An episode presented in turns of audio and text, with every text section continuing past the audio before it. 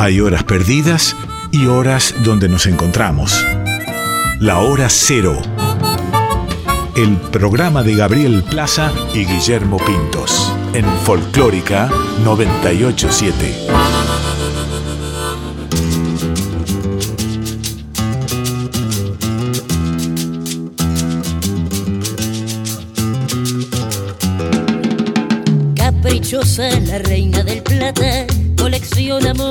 Matan. Goyeneche, Troilo, Maradona, Macedonio, Borges, un idioma que Valverde como este destino, gambeteando piña, Nicolino,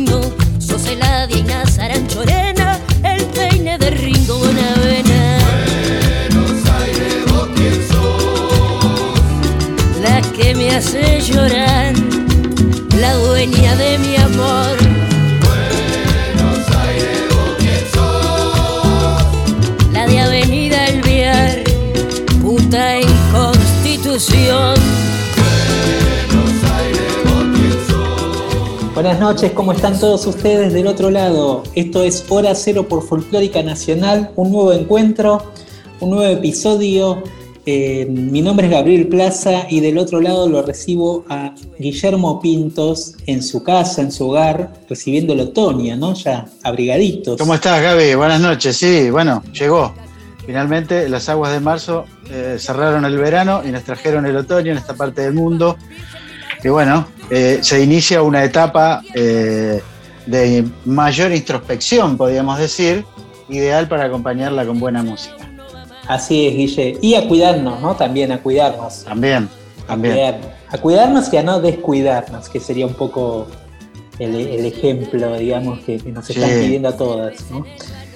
Sí, Guille, eh, y decíamos que qué, qué época también, y yo creo que va en coincidencia con estas estaciones tan particulares, la música de Piazzolla, porque continúa Cierto. esta celebración, ¿no?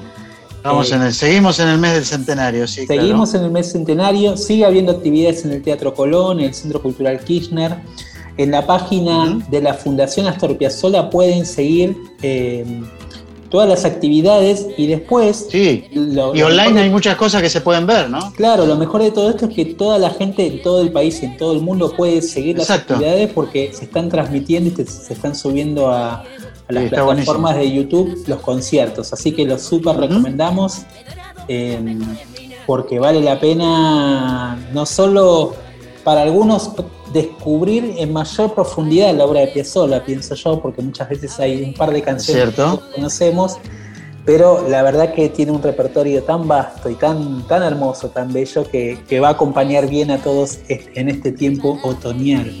Y dentro claro. de estas novedades también que trajo este centenario es la aparición de Tenemos un estreno, sí. Exactamente, es la celebración eh, que muchos grupos han aprovechado para hacer su propio homenaje, es el caso del Quinteto Revolucionario, un quinteto que ya venía trabajando eh, como parte en su momento de la fundación, El- se separaron y se armaron un nuevo quinteto de, de una de las agrupas, de las formaciones, digamos, dentro de lo que es el universo de Piazzolla más importantes, ¿no? Este, este formato de quinteto claro. es, es el, el que le dio como las mayores satisfacciones.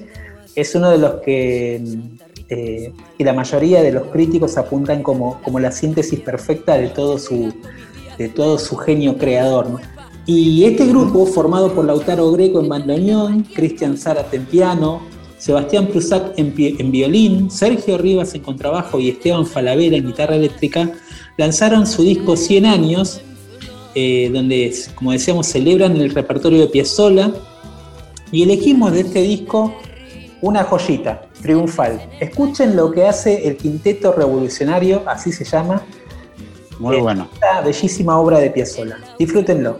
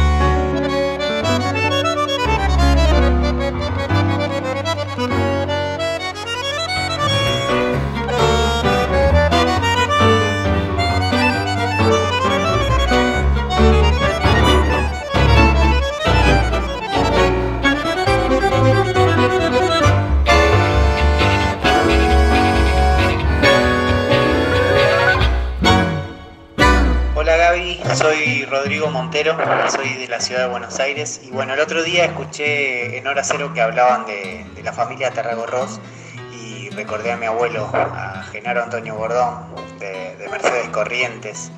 Él fue guitarrista de Antonio Tarragorros, pero padre. Eh, y bueno, también supo tocar con, con Sixto Ríos.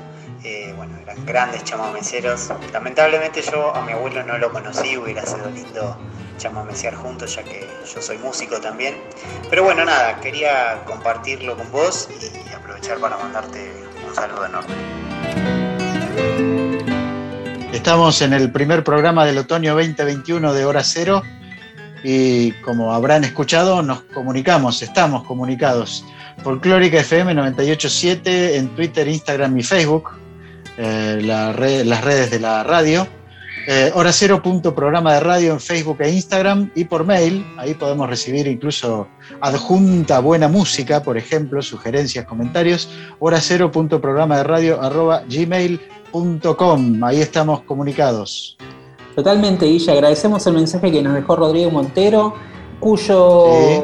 abuelo tocó con eh, justamente el papá de Antonio Tarragorros, lo mencionaba ahí en el mensaje, así que lindo recuerdo bueno. que trajo acá. Y, y en esto de estar comunicados, Guille, eh, la verdad que el especial que hizo, hicimos el otro día, eh, contando la historia del primer disco de Citarrosa, disco de Sí. llamado Canta Citarrosa, generó eh, mucha repercusión, muy, muy lindos mensajes que nos enviaron.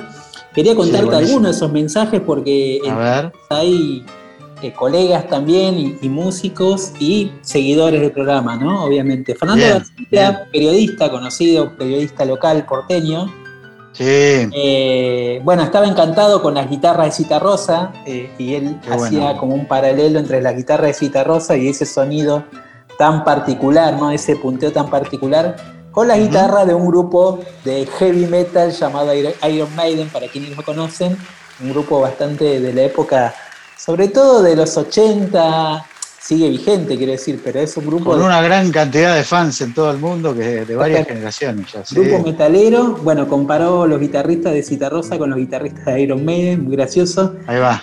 La música uruguaya Florencia Núñez también nos saludaba y recordaba que el tema de No Olvidar, eh, que hicieron que los populares, la- sí, que, que es el- la versión Sí. de La Vela Puerca, ¿no? que se hizo popular en el. Nosotros pusimos una versión ahí de Milonga con, eh, con uno de los guitarristas de Citarrosa, y que la música es de Citarrosa y la letra es de Lucio Muniz, y ella apuntada, apuntaba ¿no? que el letrista eh, es, del, au- es, eh, es del departamento 33 de, de- de- de Uruguay. Sí, Y, y me, me vino bien para recordar que justamente en ese departamento es muy conocido por haber sido un centro importante de folcloristas, departamento que está al lado del río Limar, nombre que dio ahí, a los claro. limareños y de donde Exacto. son Pepe Guerra y Braulio López, ¿no? dos grandes, sí, claro. Dos grandes, grandes que ya los pasaremos, pasaremos en algún momento a los solimareños eh, acá en Hora Cero. El Bomba de Neuquén nos decía cuando escuchó Milonga de Ojos Dorados, que pasamos la otra vez en el programa, que fue una de las canciones que sonaba mucho en su casa y que para él fue un viaje directo a la infancia. Qué músico Cita Rosa, tremendo bueno. momento de radio, nos dijo. Para mí también, yo ya lo conté. Sí, sí, sí, sonaba en tu infancia también, ¿no? Era banda de sonido. Sí, claro, claro, claro, claro. Y seguramente de muchos de los que están del otro De lado. ¿no? muchos, por De supuesto. Por Eh, supuesto. Francisco Orqueros de Ushuaia nos decía también sobre Citarrosa, gran cantor con estampa. Linda Qué definición, bueno. porque uno lo recuerda, eh, la imagen que uno tiene de Citarrosa, ¿no? Eh. Parado, parado, vestido de traje, engominado, ¿no? Con su peinado, sí. Con su peinado así en gomina y como, como esa prestancia a la hora de cantar y esa voz tan particular, esa gravedad que tenía tan del Río de la Plata. Buenísimo. Bueno, Guille, seguimos eh, escuchando buena música en el programa y traje para Un hoy disco nuevo, sí. un disco que Una novedad. en- hace muy poquito, digamos, en febrero, de subió a las plataformas este disco. Eh, es un disco que hizo Pepe Colangelo, el, el último pianista de la orquesta de, de- de Troilo, Y Franco Luciani, armoniquista rosarino, eh, muy conocido también por su labor, viene desarrollando dentro del instrumento. Sí, que ha colaborado con un montón de músicos argentinos del último tiempo. Totalmente, es una para mí de unas figuras más destacadas eh, de esta generación que apareció y, y también uno de los herederos sin duda del sonido de Hugo Díaz en la, en el- Sí, por supuesto. en la armónica, ¿no? Es la, es la referencia de la armónica en la Argentina, del folclore, en la música popular. Totalmente. Y este disco son 10 tangos a la parrilla, como se suele decir en el ambiente de tango. Recordemos que el ambiente de tango a la parrilla es improvisar, Exacto. ¿no? Eh, y justamente el disco se llama Tango Improvisado, eh, donde hay clásicos, eh, hay temas de, Franco Luciani y temas de Pepe Colangelo, pero sobre todo un repertorio de tangos clásicos que, abordan ellos desde este juego de la improvisación en un cuarteto donde también eh, participan Pepe Mota en el contrabajo eh, y Leonardo Andersen en la guitarra. El disco fue producido por Mavi Díaz artísticamente y este disco tiene una historia en particular, digamos, porque Mavi Díaz, hija de Hugo Díaz, a quien mencionábamos recién, eh, Hugo hizo un, un trabajo, una trilogía de discos que se llamaba Hugo Díaz en Buenos Aires entre 1972 y 1974 y en esos discos la dirección, había, la dirección artística había sido de Pepe Colangelo. Exacto. Así que ahí se unen esos universos eh, generacionales, ¿no? Qué lindo esta, continuidad, digamos, de la historia en algún Ujú. sentido.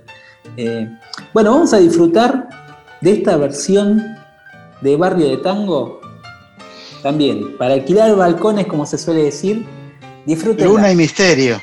Ahí va. Eso, ahí está.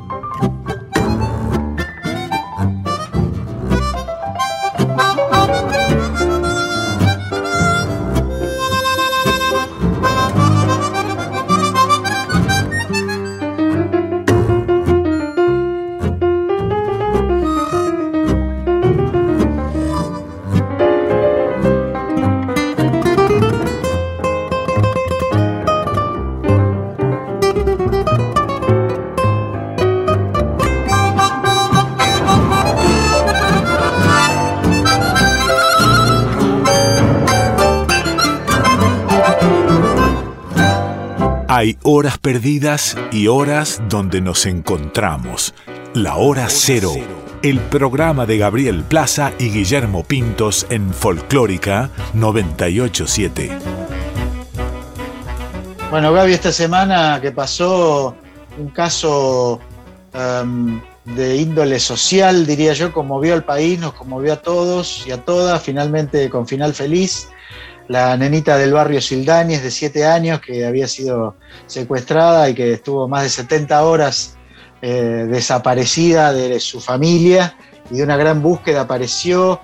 Yo creo que más allá de la alegría que nos dio, también nos puso sobre la mesa y en el caso de la elección de la agenda de los medios, que después se traslada a la opinión pública, el tema de la- del drama de los seres humanos que tienen que vivir en la calle, ¿no?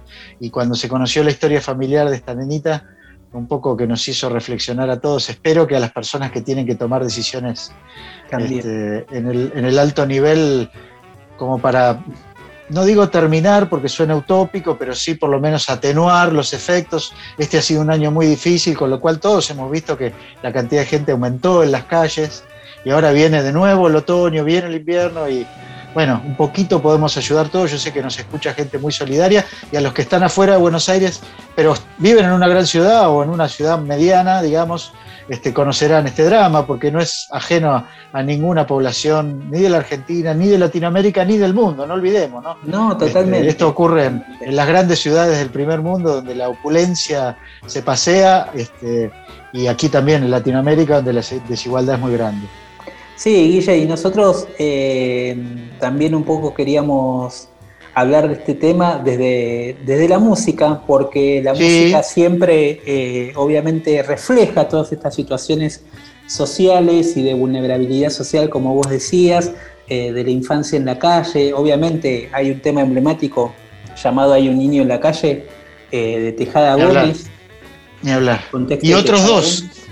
Y que son estos. que son estos que vamos a presentar hoy Sí, tiene mucha relación eh, con esta vivencia de los chicos eh, mm, trabajando en la calle, vendiendo flores, Exacto. una imagen que de alguna manera en su momento capturó la atención de Horacio Ferrer eh, y que junto a Nada Astor. Piazzolla hicieron y compusieron esta canción llamada Chiquilín de Bachín, de Bachín, perdón, Chiquilín de Bachín, un tema que nació en, en finales del 60, en noviembre de 1969, que era Exacto. la cara- cara B del, del simple que de un lado estaba pa- balada para un loco, claro. tema, y del otro lado estaba Chiquilín de Bachín.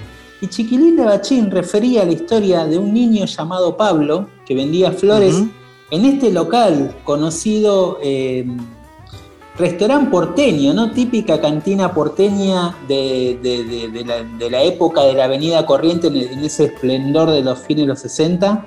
Claro, muy frecuentada por los artistas, digamos, del teatro, del teatro de revista, de la música, de la bohemia, donde hoy está el Paseo La Plaza, ¿no?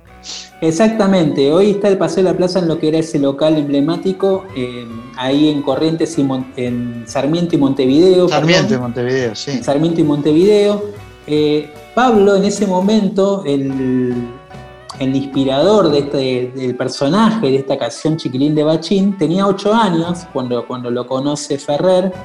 Eh, él había empezado como lustrabotas en la zona de Bajo, bajo Leandro Alena, ahí, ¿no? ahora lo que es Puerto Madero.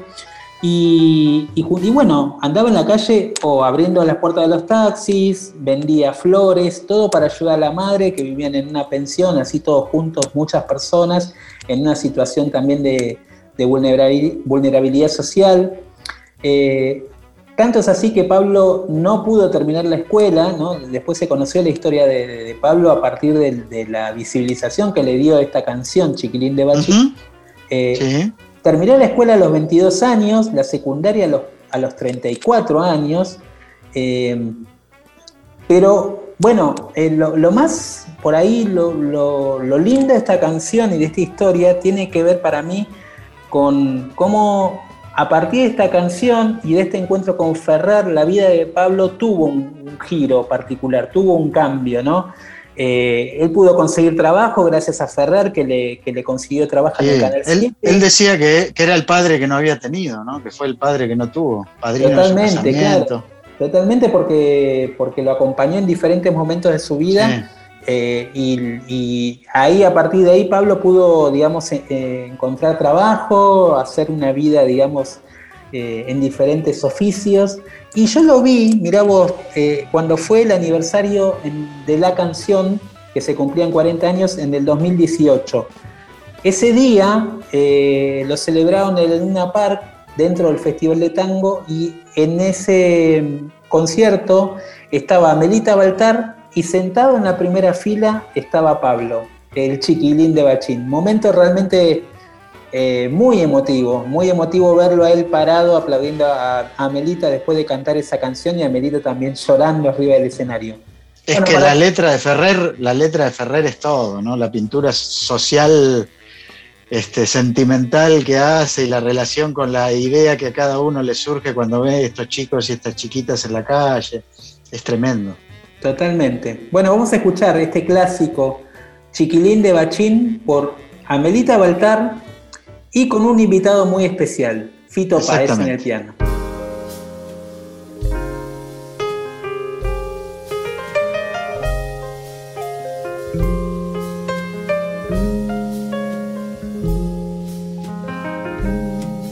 por las noches, cara sucia de angelito con blue jean. Vende rosas por las mesas del boliche de bachín. Si la luna brilla sobre la parrilla, come luna y pan de hollín cada día en su tristeza que no quiere amanecer. Lo madruga un 6 de enero con tres reyes gatos roban sus zapatos, uno izquierdo y el otro también. Chiquilín, dame un ramo de voz, así salgo a vender mis vergüenzas en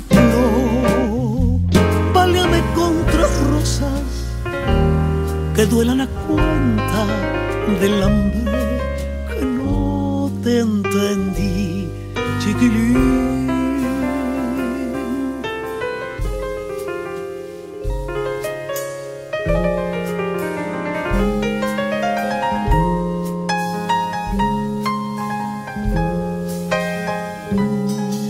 Cuando el sol pone a los pibes delantales de aprender, cuánto cero le quedaba por saber. Y a su madre mira, gira que te gira, pero no la quiere ver. cada aurora en la basura con un pan y un tallarín. Se fabrica un barrilete para irse aquí. Es un hombre extraño, niño de mil años, que por dentro le enreda el violín. Chiquilín, dame un ramo de voz, así salgo a vender mis vergüenzas en flor.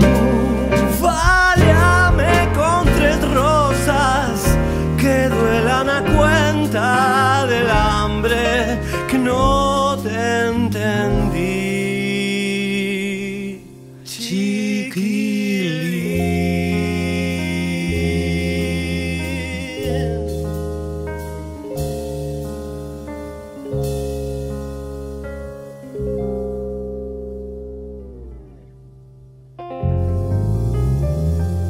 La vanguardia es así. Hora cero.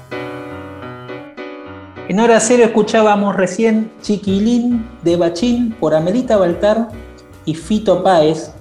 Y no es coincidencia, Guille, que hayamos elegido esta versión y esta canción, porque este tema, Chiquilín de Bachín, se enlaza con otro gran tema del Rosarino, ¿no?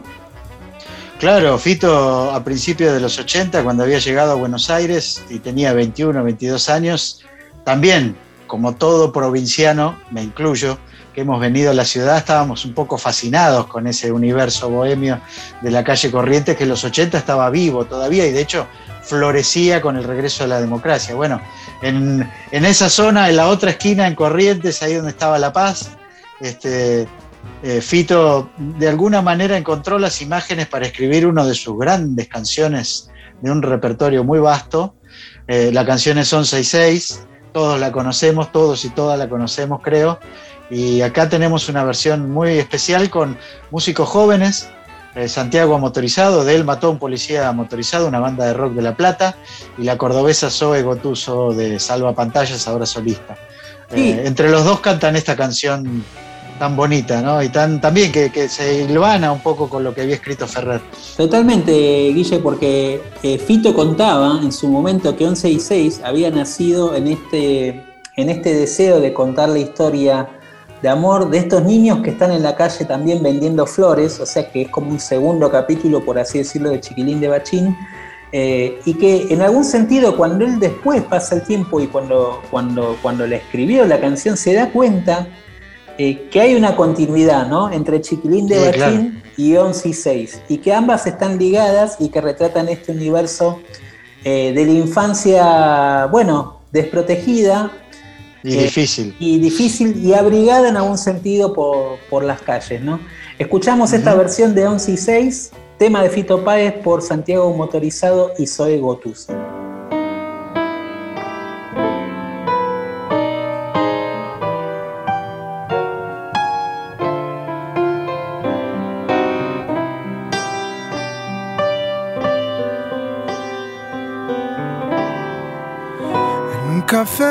Se vieron por casualidad, cansados en el alma de tanto andar.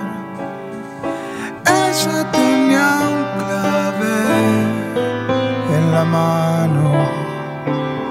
Él se acercó, preguntó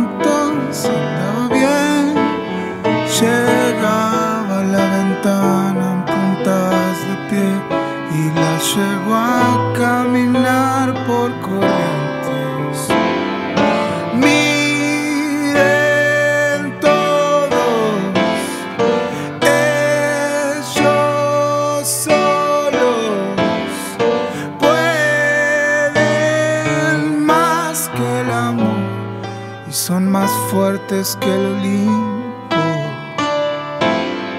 Se escondieron en el centro y en el baño de un bar. Sellaron todo con un beso. Durante un mes vendieron rosas en La Paz. Que no importaba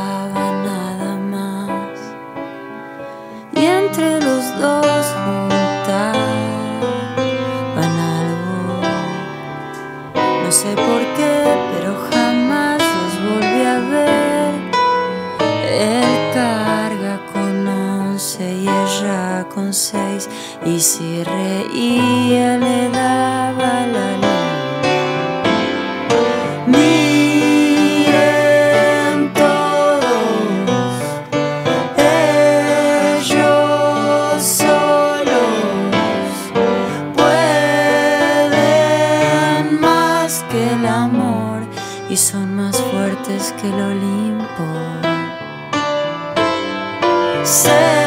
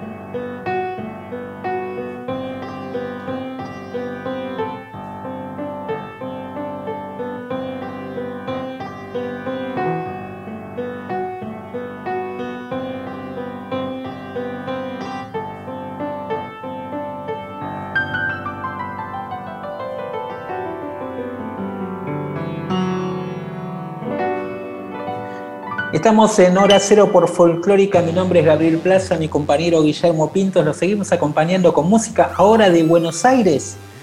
Tango Sí. de la vieja guardia, vamos a decir, viajamos bueno. hacia atrás, pero por las nuevas generaciones. Y vamos a presentar dos versiones muy distintas. La primera, Guille, de alguien que viene primera- de, otro, Sí. de otro lugar, ¿no? En un sentido. Sí, eh, bueno, eh, el, el grupo el nuevo proyecto se llama Che Chino y en realidad detrás de él está Hernán Cabra de Vega, que era cantante y compositor de un grupo de rock, eh, yo diría de protesta muy importante en los 90 que se llamó Las Manos de Filippi, que dio, entre otras cosas, Cabra como autor un super hit de la Versuit, aquel, aquella canción que decía son todos narcos, ¿no? Señor sí. Cobranza, muy controversial en la época y que retrató un momento de la Argentina, los 90, bueno, ahora que hace poco murió el, el expresidente riojano, este, to- creo que todos y todas sabemos eh, de qué estamos hablando. Habrán escuchado esa canción segura y para, Sí, para, seguro.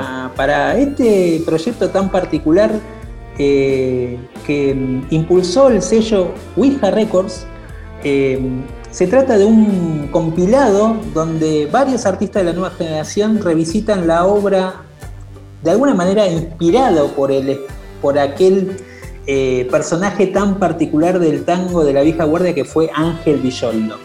Un rockero total. Un rockero, un rockero de la, de, de la primera época del tango.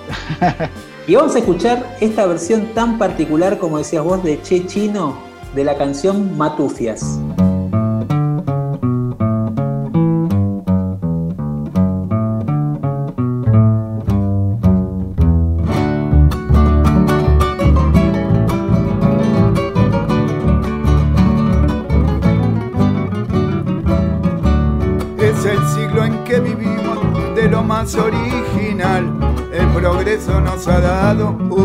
Artificial. Muchos caminan a máquina porque es viejo andar a pie. Hay extractos de alimentos y hay quien pasa sin comer. Siempre hablamos de progreso, buscando la perfección y reina el arte moderno en todita su extensión. La chanchulla y la matufia hoy forman la sociedad y nuestra vida moderna es una calamidad.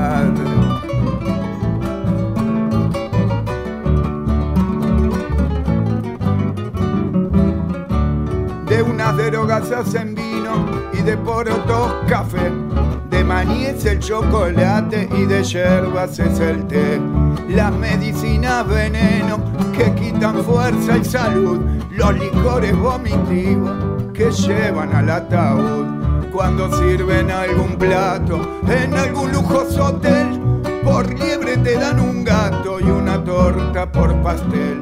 El aceite de la oliva hoy no se puede encontrar, pues el aceite de potro lo ha venido a desbancar.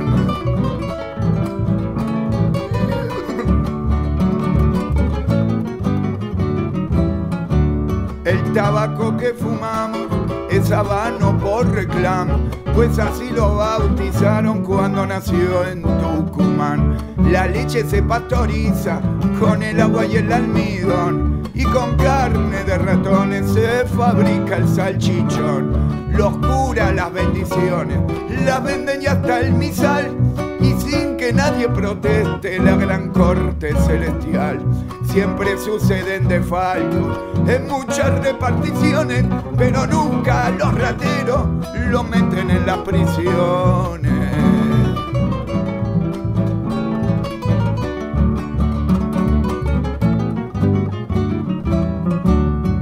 Presenta un candidato, un diputado nacional, y a la faz de todo el mundo compra el voto popular.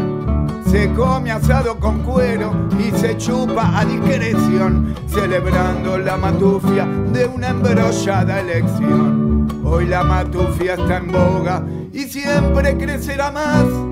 Y mientras el pobre trabaja y no hace más que pagar, señores, abrir el ojo y no acostarse a dormir.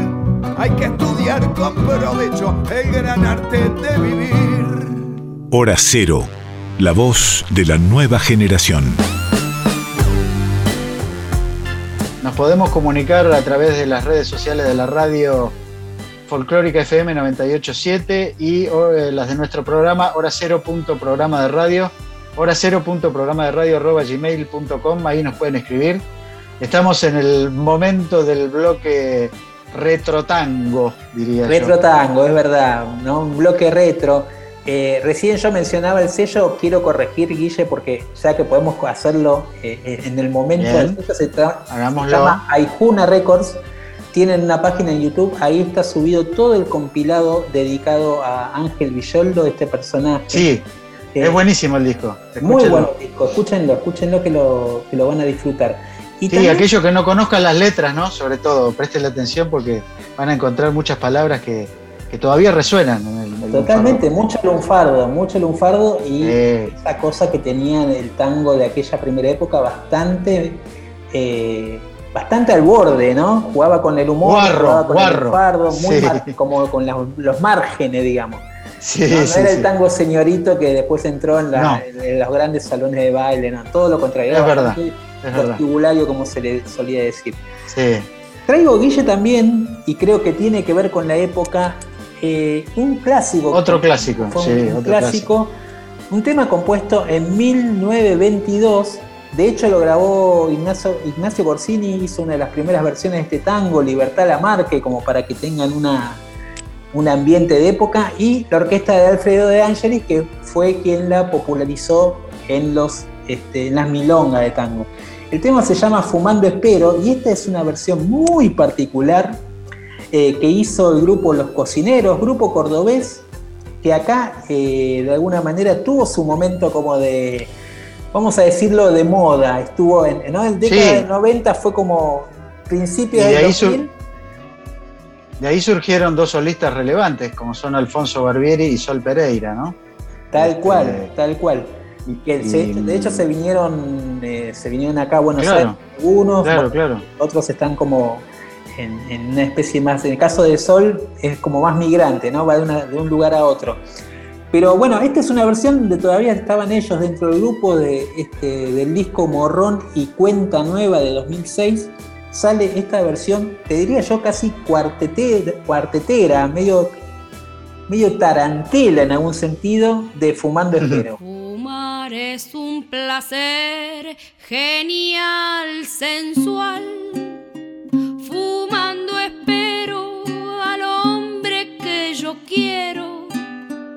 Tras los cristales de alegres ventanales. Y mientras fumo, mi vida no consumo, porque tocando el humo me suelo adormecer. Sentado en mi sofá, soñar y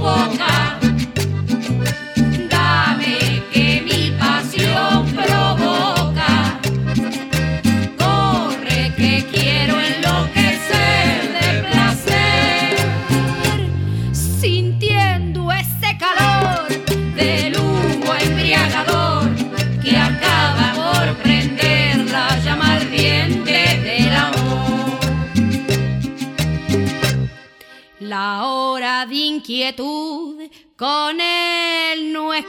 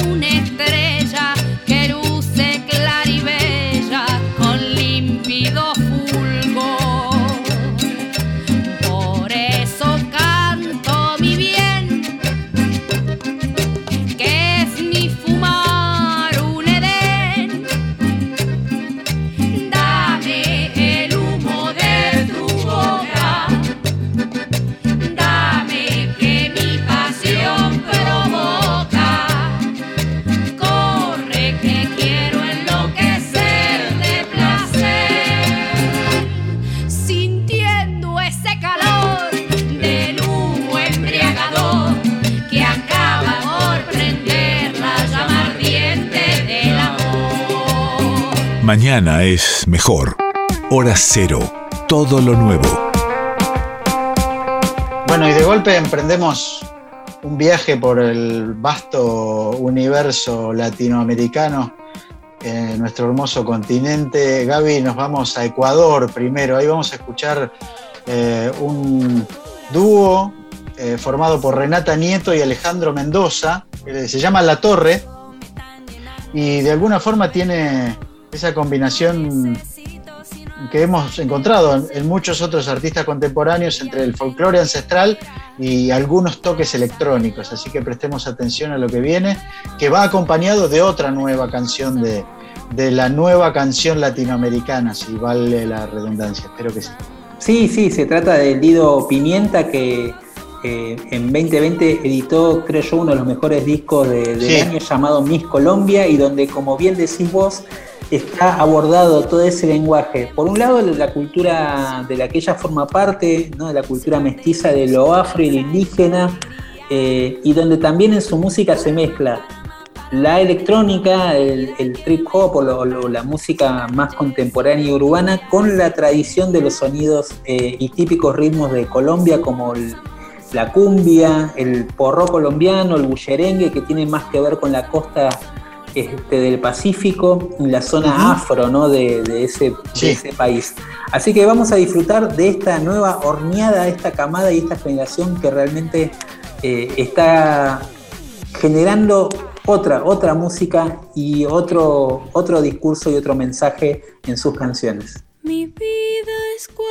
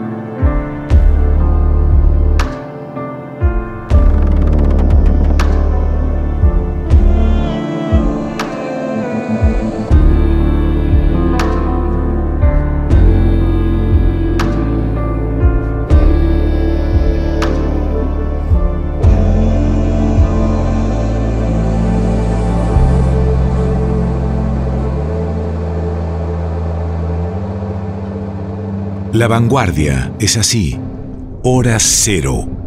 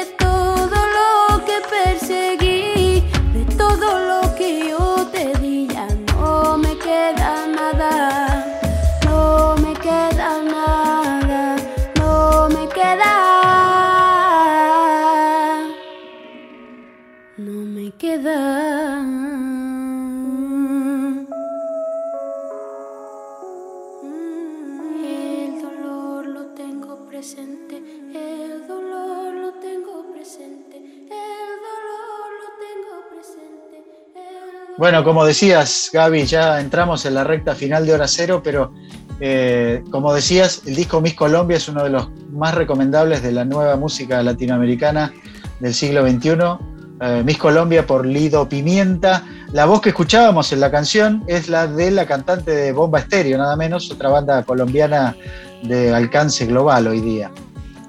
Bueno, y estábamos hablando, Guille, de estos cruces, eh, cruces que nos gustan mostrar en el programa. Y acá hay un cruce muy particular de la artista salteña residente en Tilcara, casi te diría que es tilcareña, es Micaela, Chauque, ¿no? aerofonista, que tiene en este encuentro la colaboración de Ricardo Mollo para hacer un clásico del norte argentino, Florcita de Cardón.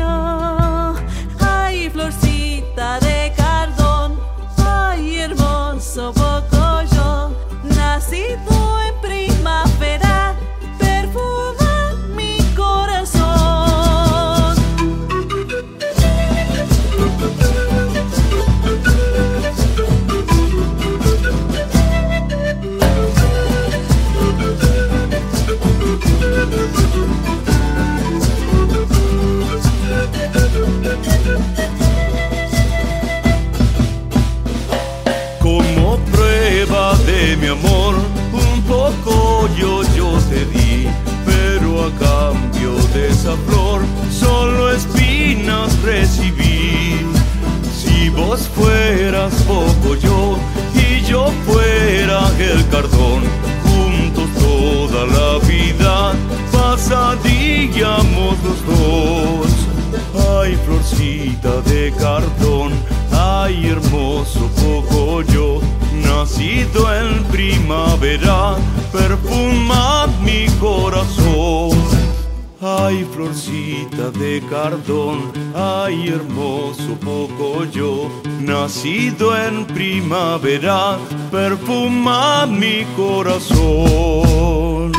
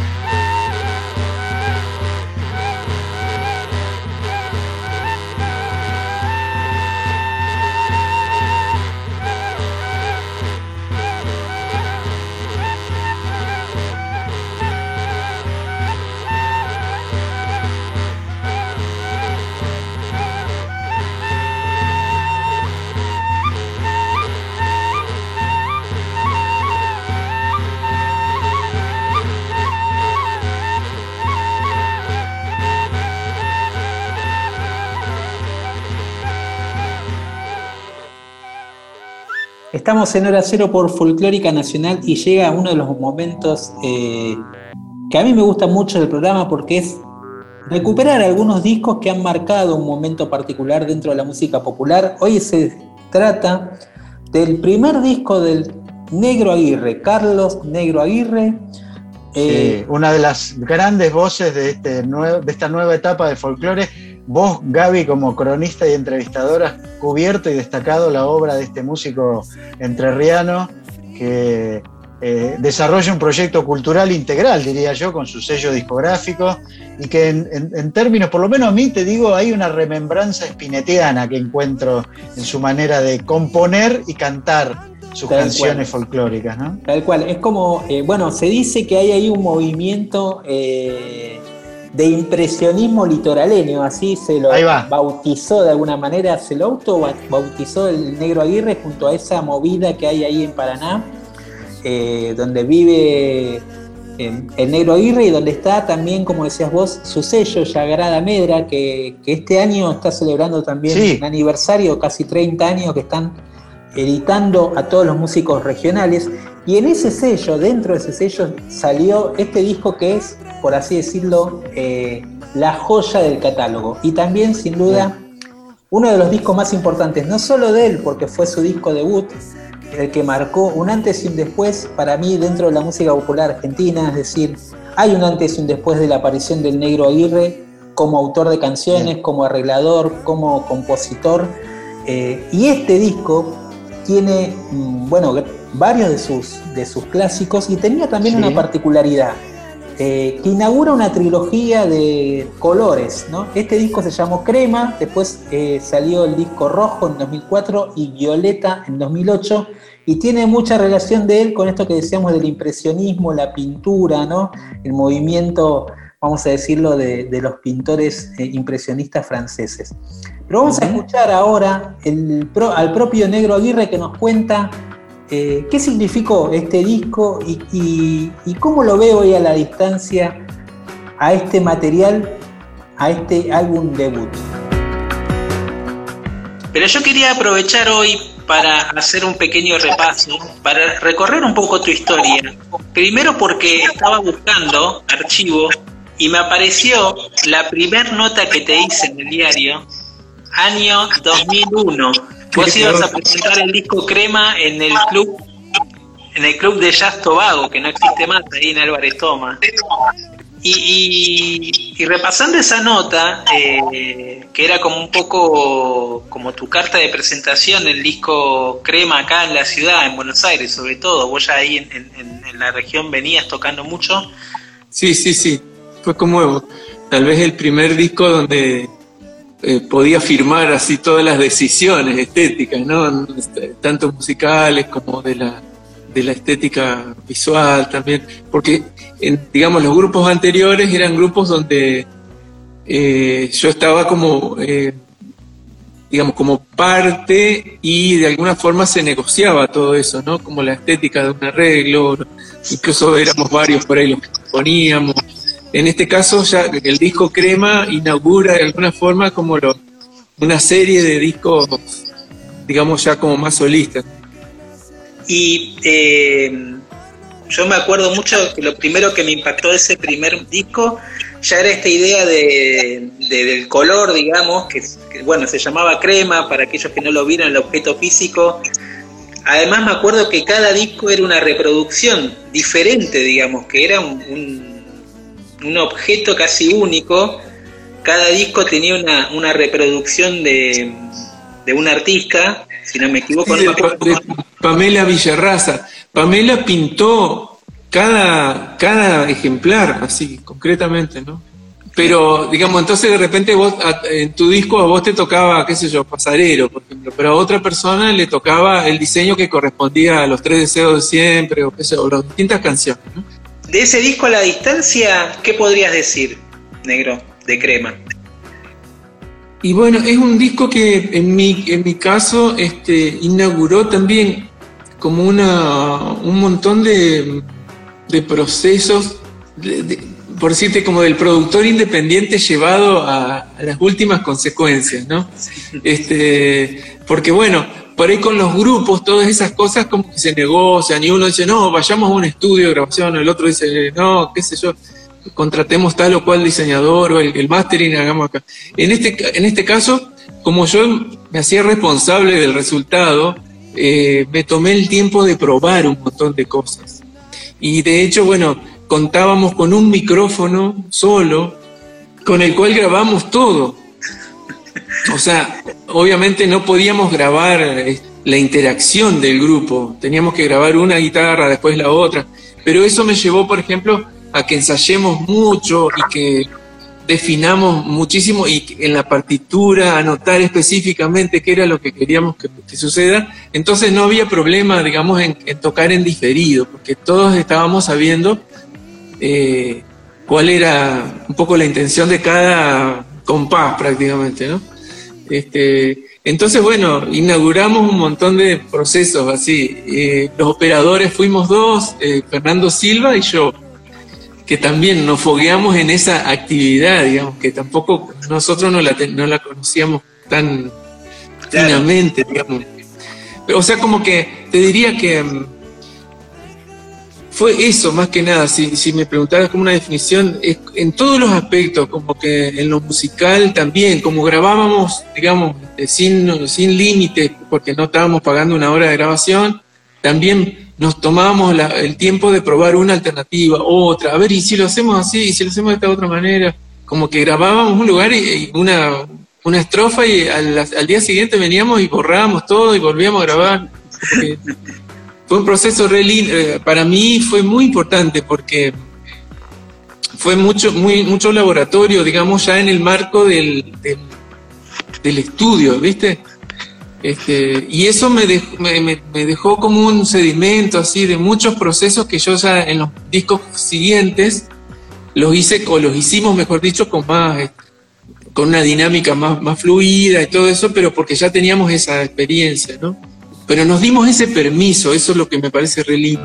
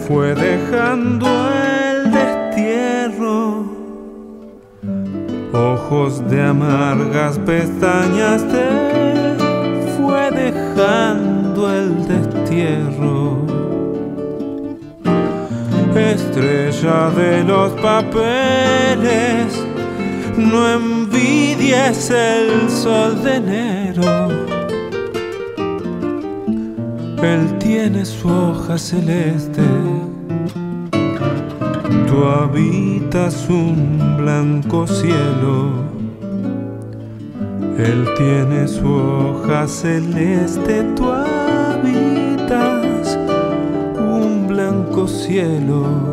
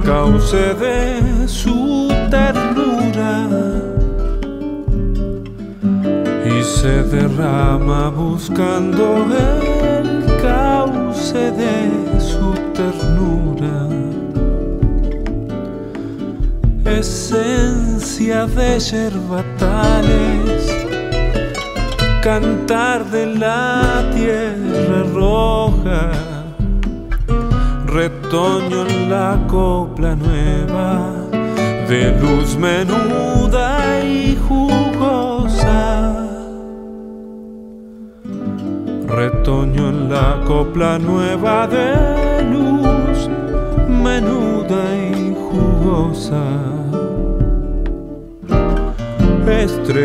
de los papeles, no envidies el sol de enero. Él tiene su hoja celeste, tú habitas un blanco cielo. Él tiene su hoja celeste,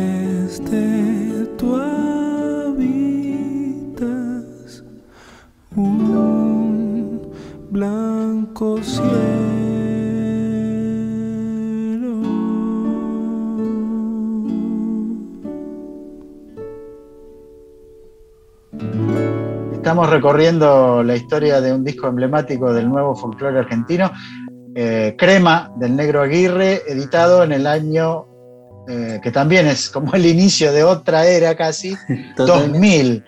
O sea, 21 años se va a cumplir este año, Gaby, de este disco que di- dijiste sentó las bases de una nueva era en el folclore argentino. Sin duda, Guille, este disco tenía 13 canciones, eh, entre las que estaban Memoria de Pueblo, Samba de Usted, una versión eh, pasarero, que la otra vez lo pasamos acá en el programa, eh, y también Beatriz Durante, una chacarera también, y una de las canciones que se convirtió en emblemáticas dentro de su repertorio, Los Tres Deseos de Siempre. Y acá, el negro Aguirre nos cuenta la historia de esta canción tan Te particular. decía que ese disco abre con, con los tres deseos siempre, que es, que es una canción que, bueno, se convirtió como, como un clásico de, de- de- dentro de tu obra. ¿Cómo, ¿Cómo surgió esa canción? Esa canción surgió eh, a partir de- del poema, digamos, ¿no? O sea, como, como hablando así más técnicamente, si se podría decir, es decir, fue primero el poema y después la música. Incluso el poema tenía otras partes más que yo fui como entendiendo que no, de- tal- vez a la música no le hacía falta, ¿viste? Entonces como que fui recortando después. Y tenía que ver con, eh, en ese momento alquilábamos una casa con Luis Barbiero, que es un, este, un amigo entrañable, que es flautista, compositor, y, y Ramiro Gallo, ¿no? Este gran violinista que se había venido a vivir una etapa muy hermosa de convivencia, de mucha música gestada así juntos y qué sé yo. Y esa casa tenía un patio. Yo me, me- me gustaba mucho, incluso en una época en verano, directamente instalaba un colchón en la galería y, dormí todo ese verano en la galería. Este, por lo cual había este, momentos así de la noche en el que de repente pescaba alguna estrella fugaz o digamos, siempre estaba como muy atento al cielo. Y me puse un poco a, analogar este, con esa otra e- etapa de los años 70, ¿no? De, de- de la militancia y todo eso, que yo la viví siendo muy chico, no, sie- no siendo precisamente un militante, sino más bien atento a ver eso y después en la época del, en plena época del proceso, eh, la militancia dentro de la- del centro estudiante, de la secundaria, en la universidad, bueno. Y eso eh, para mí fue muy determinante, como esa, esa actividad, digamos, eh, podríamos decirle extra, extra escuela o extra este, mu- musical, digamos, pero para mí nada es extra, ¿no? En el sentido de que todo eso va después este, configurando como tu perspectiva, ¿no es cierto? Y entonces pensaba mucho en, en qué, en qué piensa la gente cuando, cuando cae una estrella fugaz. Bueno, siempre pensamos en, está esa costumbre de pensar tres deseos, pero como que con el tiempo eso como que un poco empezó a, a dejar de tener como el sentido de un deseo así eh, muy visceral y de que yo quiero que esto suceda, que eso sí sucedía cuando se pensaba así como colectivamente, ¿no? En esa etapa eh, vuelvo como a esa militancia. Entonces yo digo, bueno, desaparece un poco el bien común, esa, esa cosa de pensar en un deseo no para mí, sino para, para todos, ¿no? Para todos. Este, bueno, eso para mí este, fue un poco lo que, mm, se, vinculó entre, el ver eh, algunas noches una estrella fugaz y decir, a ver, ¿y yo mismo cómo estoy parado frente a eso? ¿Pienso realmente con fuerza ese, eh, ese deseo? Bueno, eso fue un poco lo que el disparador y empecé como a trabajar sobre eso. Entonces, bueno, escribí una cosa que más que una canción era, era como un manifiesto, así, era muy largo, digamos, ¿no? Entonces como que después cuando lo intencion- intenci- eh, intenté cancionar, digamos, me, me resultó como, eh, como medio... Era difícil.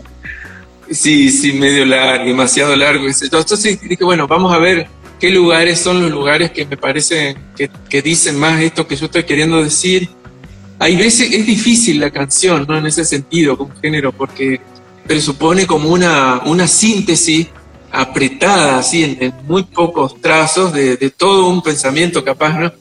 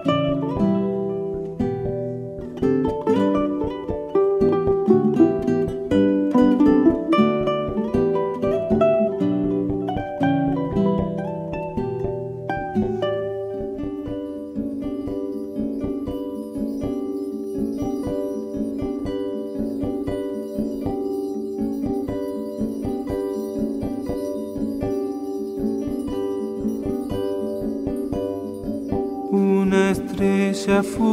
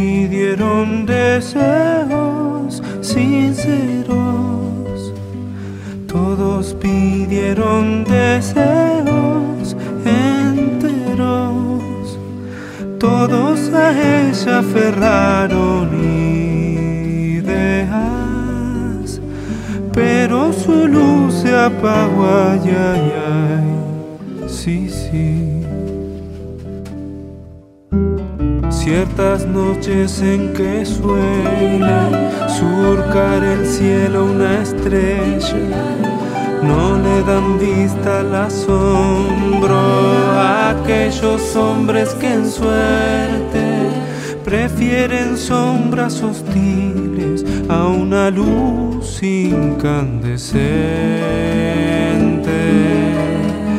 Y en el murmullo del alma, donde se mezclan las horas, hablan los sueños callados, quieren andar el presente y en la costumbre se vuelven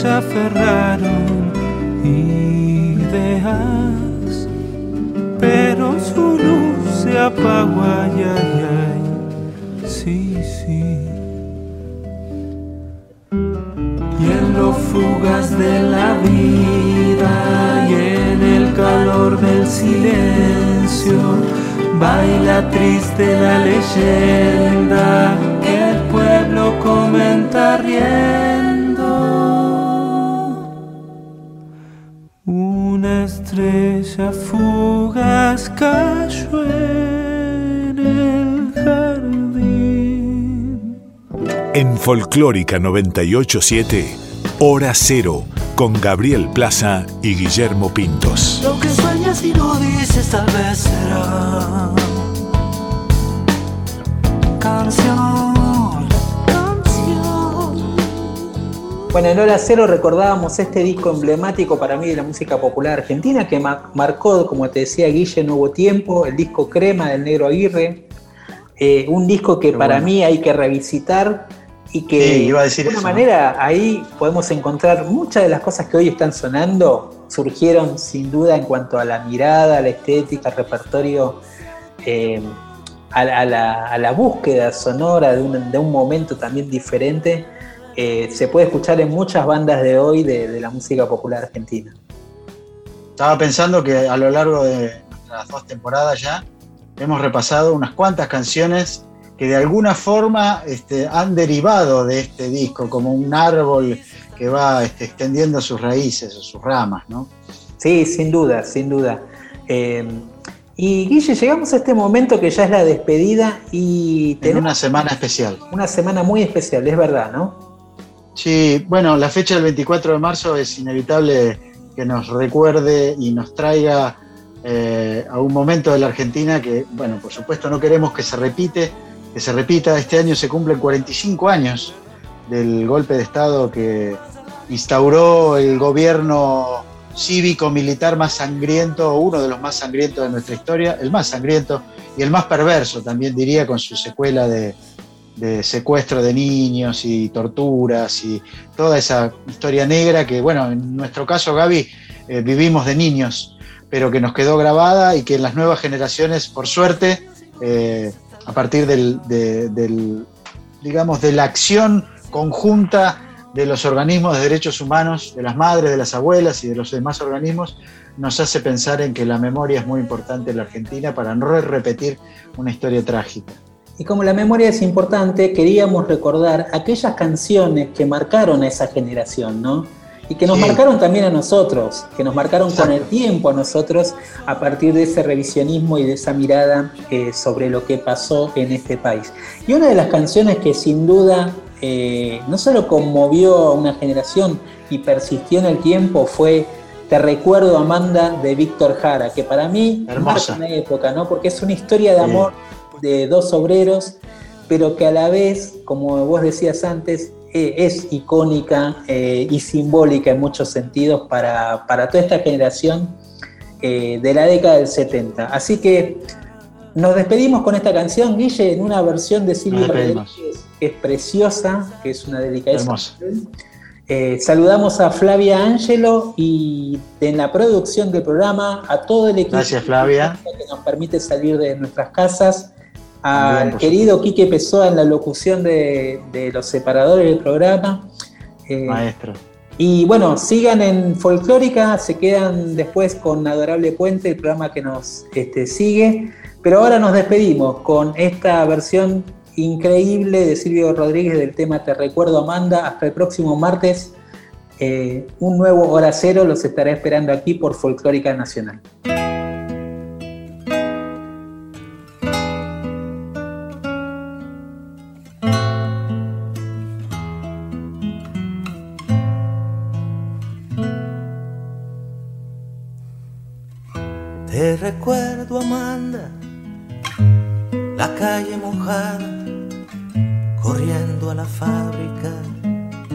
Donde trabajaba Manuel.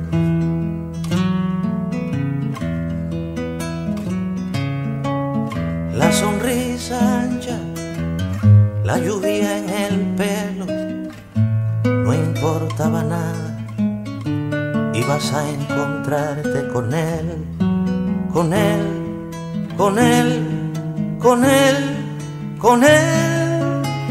Son cinco minutos, la vida es eterna en cinco minutos.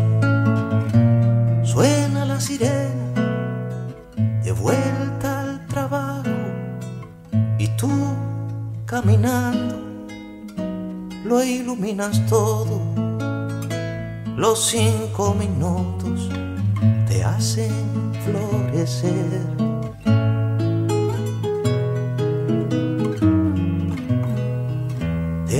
Recuerdo, Amanda, la calle mojada, corriendo a la fábrica donde trabajaba Manuel.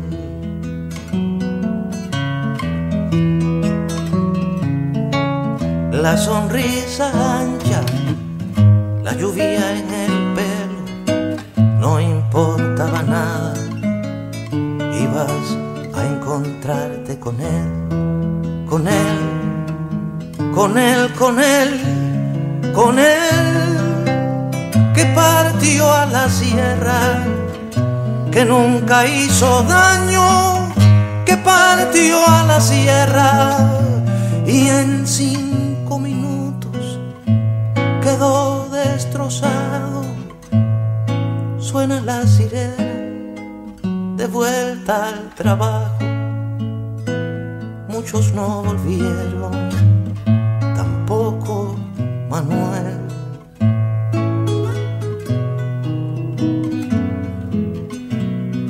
Te recuerdo, Amanda, calle mojada, corriendo a la fábrica donde trabajaba